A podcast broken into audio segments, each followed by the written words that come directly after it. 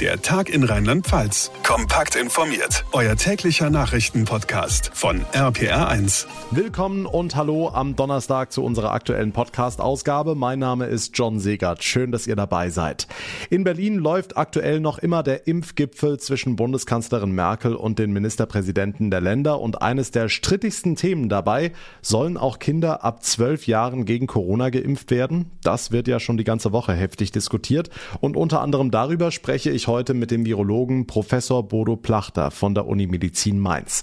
Außerdem ist auch heute das Seilbahnunglück in Italien großes Thema. 14 Menschen waren ums Leben gekommen bei der Tragödie und viele haben jetzt ein mulmiges Gefühl, irgendwo im Urlaub mit der Seilbahn zu fahren. Ist das berechtigt? Wie sicher sind die deutschen Bahnen? Warum ist ein solches Unglück hierzulande sehr unwahrscheinlich? Und was sagen die deutschen Betreiber zu dem schlimmen Vorfall in Italien? All diese Fragen beantwortet mir Peter Lorenz vom Verband Deutscher Seilbahn Seilbahnen in dieser Ausgabe und wir klären mit einer Neurowissenschaftlerin, warum so vielen Menschen Likes in den sozialen Netzwerken so wichtig sind. Ganz spannendes Thema. Eine pickepackevolle Ausgabe an diesem Donnerstag also und wir legen am besten direkt los. Wir schreiben den 27. Mai 2021. Es ist ein besonderer Tag für Rheinland-Pfalz, denn seit heute liegen wirklich alle Kreise und Städte im Land mit der Inzidenz unter 100. Ludwigshafen und Worms haben nach einem langen Kampf jetzt auch nachgezogen. Damit können auch dort in einigen Tagen die ersten Lockerungen greifen. Damit die Zahlen im Land aber so niedrig bleiben bzw. noch weiter sinken, soll es mit dem Impfen weiter vorangehen. Bundeskanzlerin Merkel und die Länderchefs sitzen zur Stunde beim Impfgipfel zusammen und eine der zentralen Fragen, die es da zu klären gilt, ist, sollten auch Kinder ab zwölf Jahren gegen Corona geimpft werden? Professor Bodo Plachter ist Virologe an der Mainzer Unimedizin. Herr Professor Plachter, befürworten Sie die Impfung von Kindern und Jugendlichen, auch wenn sie selbst nicht oder weniger gefährdet sind?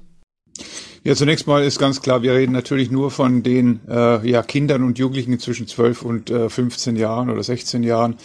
Äh, alle jüngeren Jahrgänge, da äh, reden wir im Augenblick ja noch gar nicht drüber. Da gibt es auch noch keine Impfstoffzulassung oder keine Daten zur Wirksamkeit und Verträglichkeit. Daten gibt's jetzt so langsam eben für diese Altersgruppe von 12 bis 16. Äh, und dann äh, wird natürlich diskutiert, ähm, soll man eben diese Impfung zulassen oder empfehlen oder nicht für die Altersgruppe. Grundsätzlich ist äh, wichtig zu wissen, natürlich soll eine Impfung zunächst mal denjenigen schützen, der geimpft wird. Nun wissen wir aber auch, dass eben Kinder und Jugendliche häufig eben keine schweren Infektionen durchmachen. Wir reden allerdings davon entsprechend gesunden Kindern und Jugendlichen. Anders ist es natürlich bei äh, Kindern und Jugendlichen mit Grunderkrankungen. Das ist der eine Punkt. Der andere Punkt ist natürlich, ähm, dass man, äh, wenn man eine gut verträgliche Impfung hat, natürlich dann auch entsprechend äh, Infektketten unterbrechen kann. Und in diesem Spannungsfeld bewegen wir uns, wenn wir eben die Frage stellen, sollen wir jetzt Kinder und Jugendliche von 12 bis 16 Jahren impfen oder eine Impfempfehlung aussprechen oder soll man da zurückhaltend sein? Schlussendlich wird entscheidend sein, wie da die Studien ausgehen, wie die Verträglichkeit dieser Impfung ist. Diese Studien laufen ja noch. Und auf dieser Grundlage wird dann auch die Ständige Impfkommission ja eine entsprechende Empfehlung herausgeben. Im Augenblick ist da noch eine gewisse Zurückhaltung, weil, so hört man von der Ständigen Impfkommission, eben die Datenlage noch nicht vollständig ist. Überwiegt da aber nicht das Risiko unbekannter Langzeitfolgen? Ja, es ist schon so, dass natürlich auch verzögert irgendwelche Nebenwirkungen auftreten können, aber allerdings ist es dann in der Regel so, dass die zwar dann als Spätfolgen oder, oder verzögerte äh, entsprechende Nebenwirkungen bezeichnet werden, aber in der Regel tritt das auch nach einem Jahr beispielsweise auf oder nach einem halben Jahr. Also es ist nicht so, dass man nach 30 Jahren noch mit einer Spätfolge einer Impfung zu rechnen hat, sondern das ist dann etwas, was dann zwar zeitverzögert sichtbar wird, aber trotzdem in einem überschaubaren Zeitraum dann auftaucht. Das heißt mit anderen Worten, man hat ja natürlich jetzt auch schon entsprechende Erfahrungen aus den Impfungen von Erwachsenen. Und es ist unwahrscheinlich, dass in der Altersgruppe, gerade in der Altersgruppe eben von Jugendlichen, das so wesentlich anders ist. Äh, das sind im Prinzip schon äh, junge Erwachsene so dass man da auch natürlich die Daten heranziehen kann, die auch bei den Erwachsenen erhoben wurden. Also man ist da schon auf einer relativ sicheren Seite in dieser Altersgruppe, denke ich. Hm. Lassen Sie uns über die Lockerungen sprechen. Nächste Woche machen wir den nächsten Öffnungsschritt in Rheinland-Pfalz. Gastronomie, Kinos, Sport, Urlaub, alles inzwischen wieder möglich. Kommt das aus Ihrer Sicht zu früh? Laufen wir in eine vierte Welle? Ja, grundsätzlich ist natürlich schon so, dass wir jetzt äh, mehr zulassen. Das kann natürlich auch dazu führen, dass die Zahlen wieder etwas ansteigen. Und wir haben natürlich auch noch die Frage oder die, die äh, Problematik der sogenannten indischen Variante auch im Raum stehen, die möglicherweise auch nochmal wieder Einfluss auf die Inzidenzen hat. Grundsätzlich ist so alles das, was unter hygienisch kontrollierten Bedingungen abläuft, wo auch entsprechend ein Hygienekonzept vorhanden ist, das ist zunächst mal unproblematisch. Das heißt, dass eine Außengastronomie mit entsprechenden Abständen der Tische beispielsweise, äh, das ist sicherlich äh, unproblematischer als jetzt Massenveranstaltungen, sei es nun beim Fußball oder in einem Konzert, wo eben dann kein Abstand und keine Maske getragen wird. Das ist, glaube ich, das, wo das Problem dann unter Umständen herkommt. Auf der anderen Seite haben wir natürlich jetzt auch zunehmend Geimpfte. Das heißt also, wir haben hier natürlich schon auch eine andere Situation als noch vor einem Jahr. Und insofern kann man vieles auch wieder zulassen, aber eben nach wie vor sicherlich unter kontrollierten Bedingungen. Und nach wie vor sollte man überall dort, wo es geht, weiterhin die Hygiene einhalten. Natürlich vor allem die Maske äh, tragen, wo immer es möglich ist, weil man ähm, sich schützt. Ähm, und wenn man geimpft ist, trotzdem dann auch andere schützt, weil man, wenn man geimpft ist, auch andere noch infizieren kann unter Umständen. Wie sieht's mit dem Sommerurlaub ganz weit weg aus, also mit der Fernreise? Ja, das mit der Fernreise ist natürlich immer noch so ein gewisses Problem, weil die Situation natürlich andernorts, äh, auch was die Inzidenzen angeht, natürlich deutlich anders sein kann als jetzt hier bei uns oder in Mitteleuropa. Wir sehen ja gerade in vielen Ländern ähm, immer noch ein relativ hohes Niveau an Neuinfektionen und auch in vielen Ländern äh, eine relativ niedrige Impfrate. Das heißt, man sollte schon immer noch sehr genau planen, wo man seinen Urlaub verbringt. Man sollte die Zahlen anschauen und man muss ja dann auch immer damit rechnen, dass man äh, zum Beispiel äh, in ein Gebiet reist, wo dann zum Beispiel auch wieder eine Risiko, eine, eine, eine neue Variante auftaucht, was dann wiederum dazu führen kann, dass wenn man zurückkommt, in Quarantäne gehen muss. Also all das sollte man beim Reisen bedenken und sollte sich genau immer informieren und überlegen, was denn wirklich sinnvoll ist und wo man im Augenblick vielleicht noch etwas zurückhaltend sein sollte. Rückblickend betrachtet, Herr Plachter, waren die Lockdown-Maßnahmen in Ihren Augen erfolgreich? Also hängen die sinkenden Inzidenzen aktuell mit dem Lockdown zusammen oder eher mit den Impfungen? Ja, wir sehen im Augenblick tatsächlich äh, niedrigere Zahlen und die Zahlen nehmen auch ab, was die Neuinfektionen angeht. Ähm, dann ist sicherlich, ähm, sind verschiedene Gründe sicherlich dafür ausschlaggebend. Das eine natürlich, es gab eben Lockdown-Maßnahmen. Aber ich denke, was möglicherweise viel wichtiger ist, ist eben der Impffortschritt. Wir sehen überall dort, wo Menschen durchgeimpft sind, ähm, dass eben die Zahlen deutlich nach unten gehen. Ein bestes Beispiel sind natürlich Alten- und Pflegeheime, wo wir einen drastischen, ähm, eine drastische Abnahme von Neuinfektionen beobachten können. Überall dort, wo jetzt mehr Menschen geimpft sind, werden auch die Zahlen abnehmen. Das heißt aber noch nicht, dass wir uns schon in einem sehr ja, komfortablen Bereich befinden, sondern natürlich muss nach wie vor geschaut werden, dass wir noch weiter runterkommen mit den Zahlen. Dann kann man das Ganze auch etwas entspannter sehen. Aber nochmal, wahrscheinlich ist die Impfung schon wesentlich ausschlaggebend für die Abnahme der Zahlen. Äh, ein weiterer Faktor unter Umständen natürlich auch, wir kommen in den Sommer, Frühjahr und Sommer, auch wenn es draußen noch nicht so aussieht. Ähm, aber auch das ist sicherlich ein Faktor, auch wenn SARS-Coronavirus nicht so saisonal ist wie zum Beispiel die Grippe, die im Sommer komplett verschwindet hat man sicherlich auch da einen gewissen Einfluss auch äh, der Witterung beziehungsweise der Jahreszeit. All das spielt zusammen und trägt dazu bei, dass die Inzidenzen jetzt so langsam äh, wieder abnehmen. Abschließend Stichwort Herdenimmunität. Erreichen wir die? Was, wenn nicht? Brauchen wir da Impfanreize? Ja, ist natürlich jetzt im Augenblick noch nicht abschätzbar, wie viel sich wirklich bereit erklären werden, sich impfen zu lassen. Grundsätzlich wird ja gerne dieser Begriff der Herdenimmunität genannt. Der ist aber hier so ein bisschen problematisch bei der SARS-Coronavirus-Pandemie, denn er geht von zwei Grundvoraussetzungen aus. Das eine ist, dass wenn ich geimpft bin, kann ich mich nicht mehr infizieren, andere nicht mehr anstecken.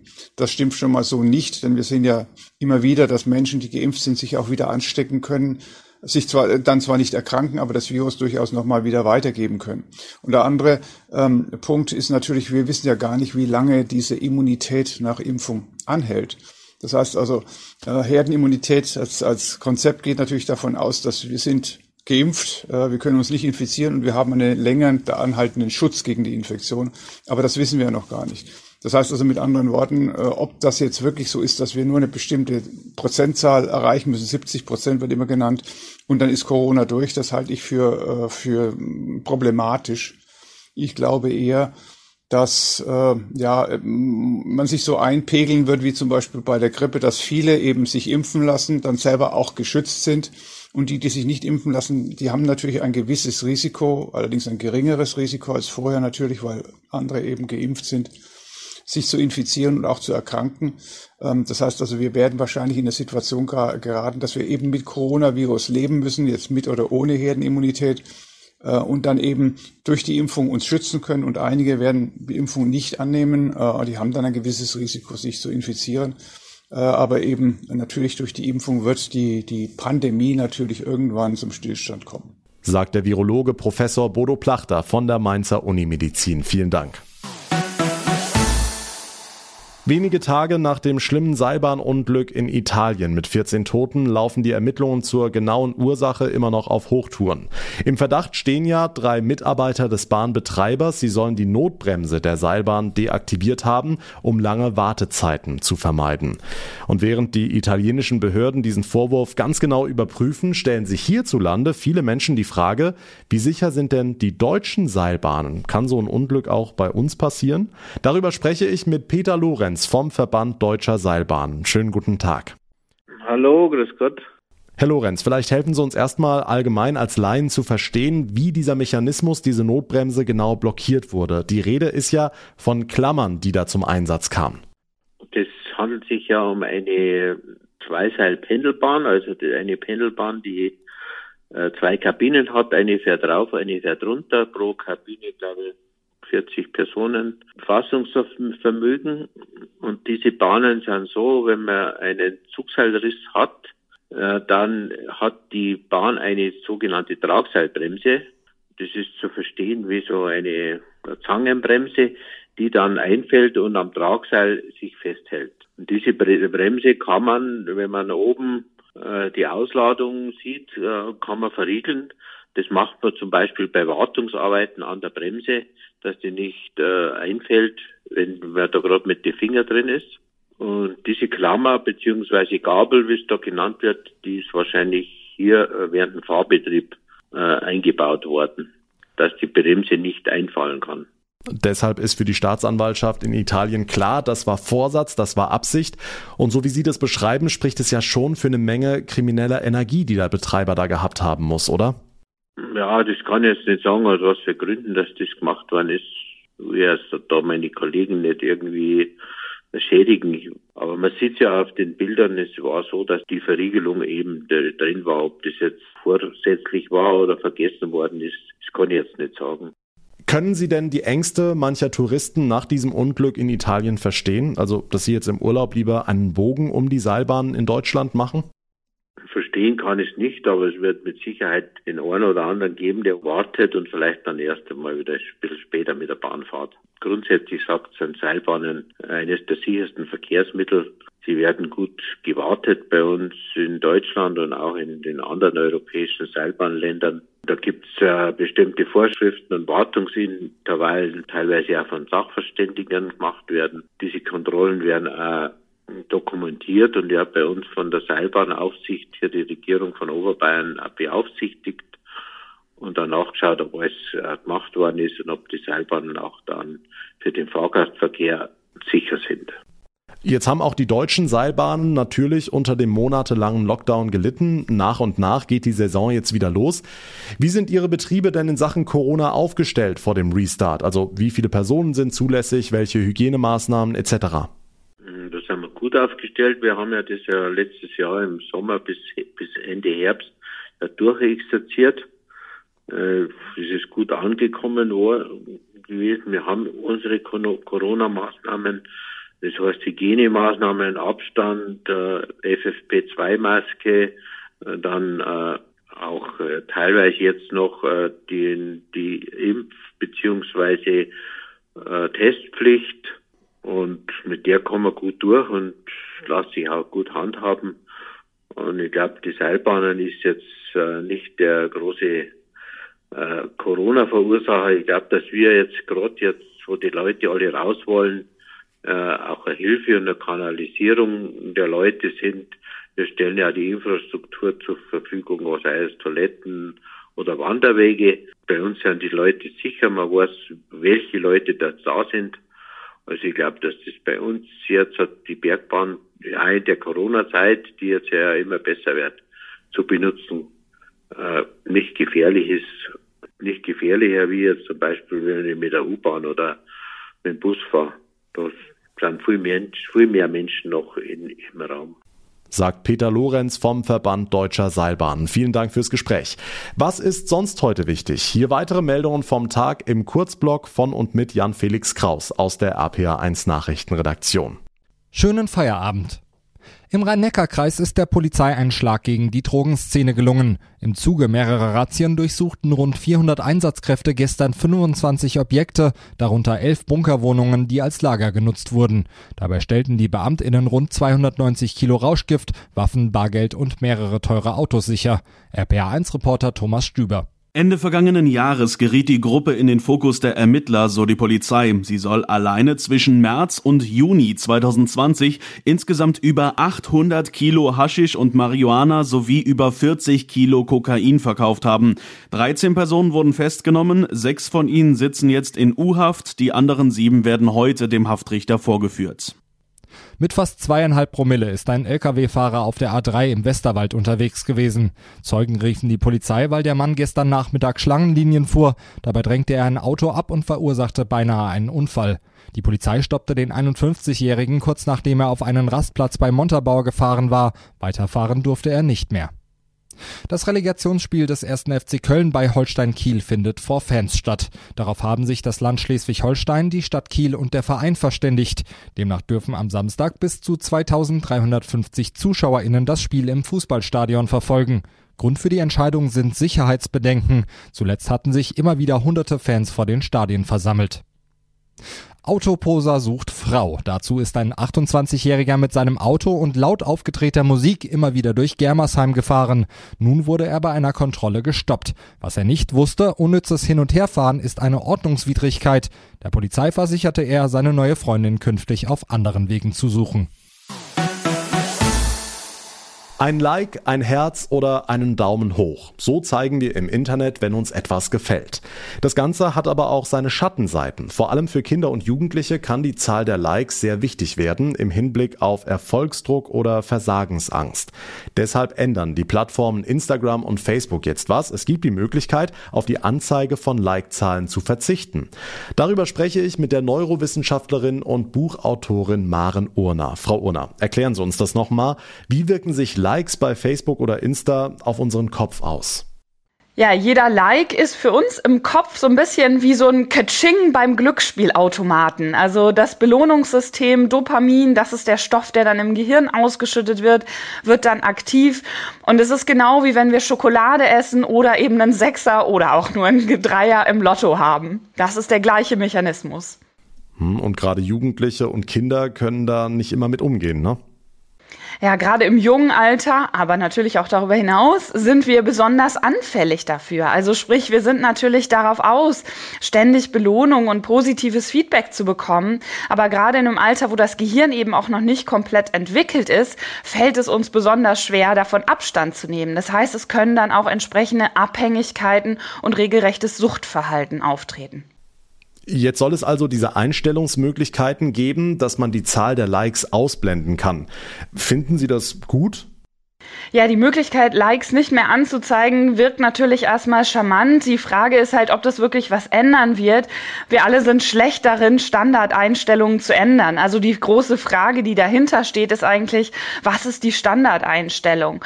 Weil alles, was irgendwie mit aktivem Änderungsverhalten einhergeht, kostet erstmal Kraft und Energie. Der Mensch ist von Natur aus faul. Und die Frage ist dann, was wird das wirklich ändern? Also der Haken, wir müssen dann auch diesen Schritt bewusst gehen, beziehungsweise mit den Kindern darüber reden, wenn uns da was auffällt. Die Neurowissenschaftlerin Maren Urner darüber, was Likes mit unserem Kopf machen. Vielen Dank. Gerade in Corona-Zeiten haben viele ja das Fahrradfahren oder das Mountainbiken für sich entdeckt. Und bei uns gibt's ja extra dafür auch immer mehr Bikeparks, zum Beispiel an Erbeskopf oder Iderkopf. Aber viele Bikefans fahren trotzdem lieber durchs unberührte Grüne auf den normalen Waldwegen. Und das stößt nicht bei allen auf Begeisterung. In Prüm in der Eifel zum Beispiel hat jetzt offenbar jemand beschlossen, dem Mountainbiking im Wald auf eigene Faust ein Ende zu setzen. RPA1-Reporterin Sarah Brückner. Ja, und das anscheinend mit allen Mitteln. Seit Tagen bekommt das Prümmer Forstamt immer wieder Anrufe von Menschen, die auf den Waldwegen im Prümmer Tettenbusch einfach nicht mehr durchkommen. Da liegen dann Holzstücke auf den Wegen, da werden Äste auf die Wege gezogen, in Einzelfällen wurden sogar aktiv Bäume gefällt.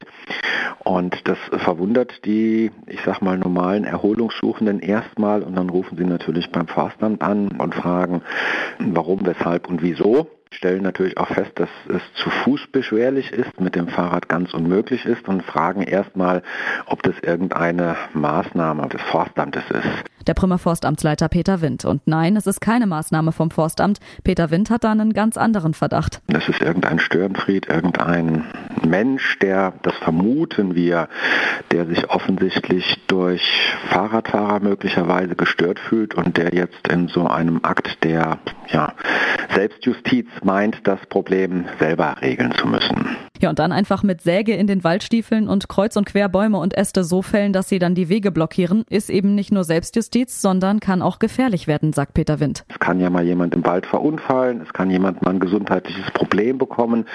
Ähm, wir haben Rettungspunkte, die müssen frei zugänglich sein für Rettungswagen und da ist es schlichtweg und ergreifend ähm, nicht akzeptabel, dass wer auch immer dann die Zuwägung zu solchen Punkten möglicherweise blockiert. Das geht einfach nicht. Peter Wind hofft deswegen, dass sich vielleicht SpaziergängerInnen oder SportlerInnen melden, die den unbekannten Holzfäller eventuell mal in Aktion beobachtet haben. Also egal, was man nun hält vom Mountainbiken, das geht definitiv zu weit. Dankeschön, Sarah Brückner. Und das war der Tag in Rheinland-Pfalz für heute. Wenn euch die Ausgabe gefallen hat, dann wäre es ganz toll, wenn ihr uns eine kurze Bewertung bei Apple Podcast hinterlassen würdet. Und dort sowie auf allen anderen Plattformen natürlich auch könnt ihr uns direkt abonnieren, uns folgen, dann kriegt ihr täglich automatisch unser ausführliches Info-Update. Mein Name ist John Segert. Ich bedanke mich ganz herzlich fürs Einschalten. Wir hören uns dann morgen Nachmittag wieder. Bis dahin eine gute Zeit und vor allem bleibt bleibt gesund. Der Tag in Rheinland-Pfalz, das Infomagazin, täglich auch bei RPR1. Jetzt abonnieren.